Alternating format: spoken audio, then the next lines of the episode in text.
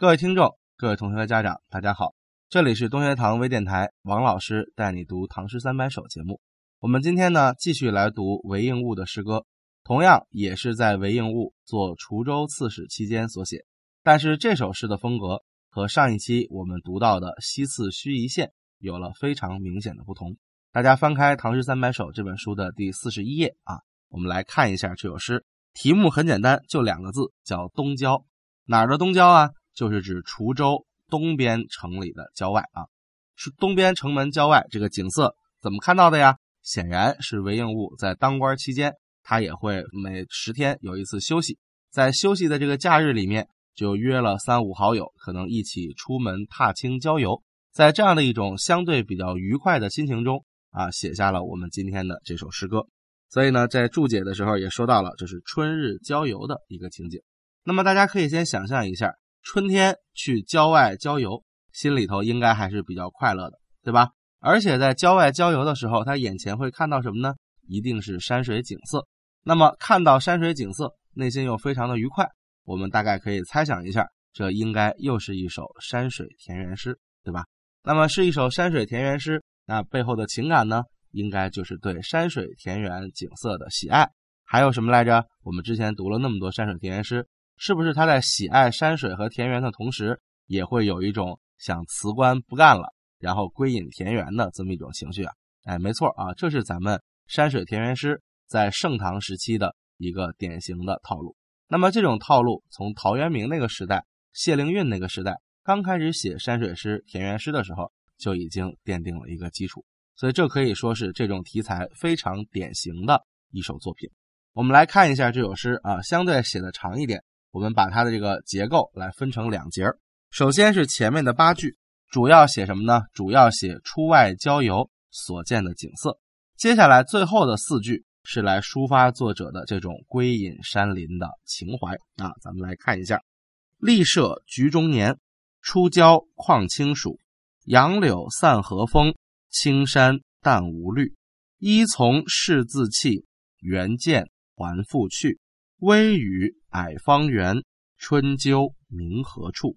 乐悠新旅止，尊士寄游具。中罢结丝庐，木桃只可数。啊，一共是十二句诗。咱们来看一下“立舍局中年”。这个“舍”是房屋的意思啊，所以要读四声。“立”指的就是官吏，就是指当官的。所以“立舍”呢，就跟之前那个郡斋差不多，也是指当官的人所住的宿舍。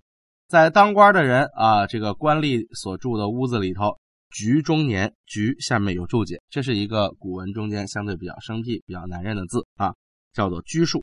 中年呢，就是一年到头，就是意思是我一年到头啊都在官府中间被拘束着，然后终于找到一个机会啊，出郊旷清暑。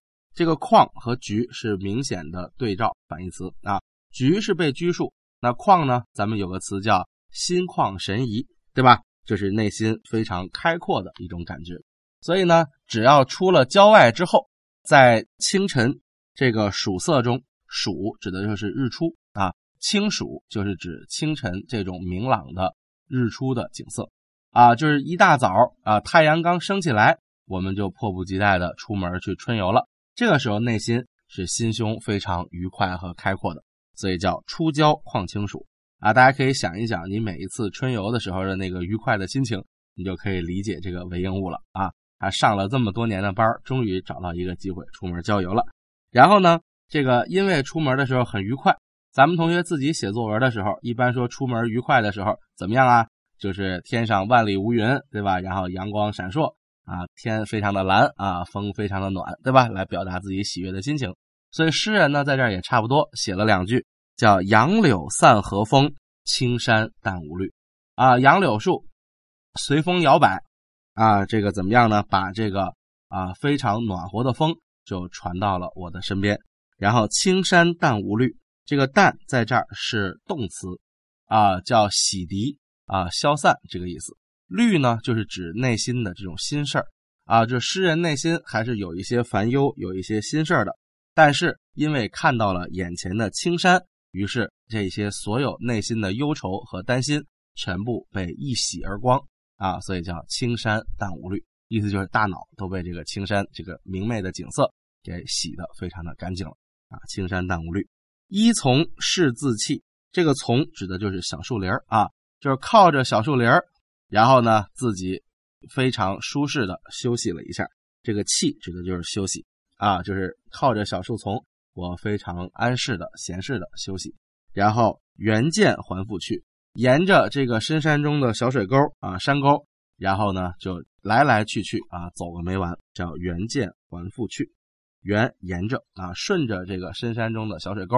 一路玩过去，接着微雨矮方圆，这个矮啊，雨字头的矮，我们一般指的是天空中的水汽、云气啊，就是指这个空气非常潮湿、凝结这个这种似烟似雾的这种雾气、云气，称之为矮。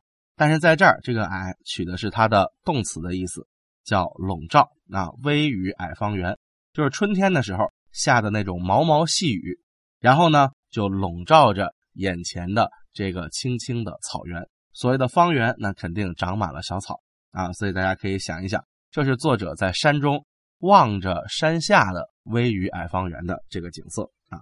然后呢，在这种呃细雨笼罩中间，在非常茂盛的草原中间，不知道什么地方传来了这个斑鸠的鸣叫声，叫春鸠鸣何处啊？春天的斑鸠不知道在什么地方，一声又一声的叫着。啊，远处传来了声音，所以你看，微雨矮方圆写的是视觉，春鸠鸣何处写的是听觉，对吧？诗人又是使用了视觉、听觉多种感官来描绘自己眼前的这个景色。然后呢，这八句咱们就把这个春游给写的差不多了。接下来四句就是春游结束之后啊，要写一个春游的这个游记了，对吧？作者就开始表达自己内心的感情了。最后四句是抒情。乐幽心旅止，乐幽表明我非常喜爱这种清幽的景色，简称俩字儿叫乐幽。心旅止什么意思？就是心里面好几次都想要停下来住在这个地方，旅多次，对吧？心里多次想要停留在这里，然后住在这儿啊，就不回去了。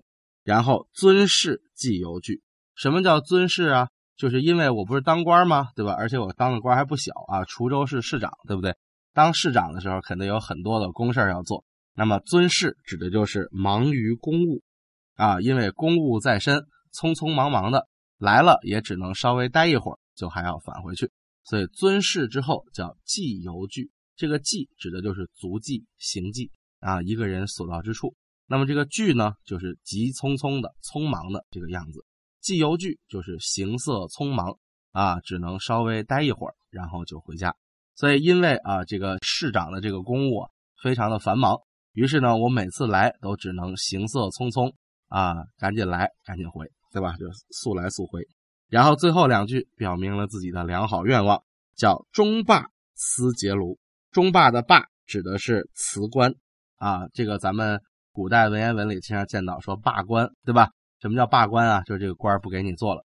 终罢就是指终有一天，我这个官职一定会辞职不干啊。然后思结庐的思是代词这，结庐呢啊，在陶渊明的诗里咱们也见过，就是指啊搭着个小房子在这里造屋居住。所以思结庐就是在此地造屋居住的意思啊，意思就是我要在这个深山郊外要隐居了。木桃只可数。注意，木陶下面有注解，木就是仰慕啊，就是尊敬；陶就是指陶渊明，所以木陶就是表现了作者仰慕陶渊明的这样的一种思想境界。什么叫止可数呢？数叫数基，差不多啊。下面有注解，意思就是我仰慕陶渊明的心已经到达了与陶渊明差不多的这个境界了。那陶渊明自己在诗里写“结庐在人境，而无车马喧”。那我韦应物呢？既然和陶渊明已经差不多了，那我也要在郊外啊来搭个房子，来安心的居住。所以这个木桃止可数，指的是我仰慕陶渊明，我的思想境界已经和他差不多了。那韦应物这个人，我之前也做过介绍哈。那少年时期是这个豪门望族，但是经过了安史之乱的挫折之后呢，他到了晚年，心情中越来越有仰慕陶渊明的这样的一种新思想了。陶渊明就是这个隐居田园，我们都知道的啊，要追求自己内心的自由。那韦应物呢，因为把陶渊明视作自己的偶像，视作自己的这个思想的精神的导师，所以韦应物也希望能够效仿陶渊明的所为。包括韦应物晚年所写的这个诗歌的风格，也非常的像陶渊明啊。这个古人就评价嘛，这个王孟韦柳啊，写诗都从陶渊明出，但韦应物在这种心境淡泊名利的这种状况下，是和陶渊明可能最为相似的。所以咱们从这首《东郊》中间，既能看到像陶渊明一样的写作方式，也能看到像陶渊明一样的思想境界。啊，这首诗是韦应物山水田园诗的一个典型的代表。因为山水游览而起了一种归隐的兴趣。那么之前，因为咱们也读过大量这种诗歌了，所以这种逻辑还是希望同学们能够广泛联系，把它作为一种中国古典诗歌的规律，把它记下来。啊，将来万一考试的时候要求我们赏析，大家也能找到这种诗歌的一个思想渊源。好了，时间关系，那今天咱们的节目先到此为止，谢谢大家。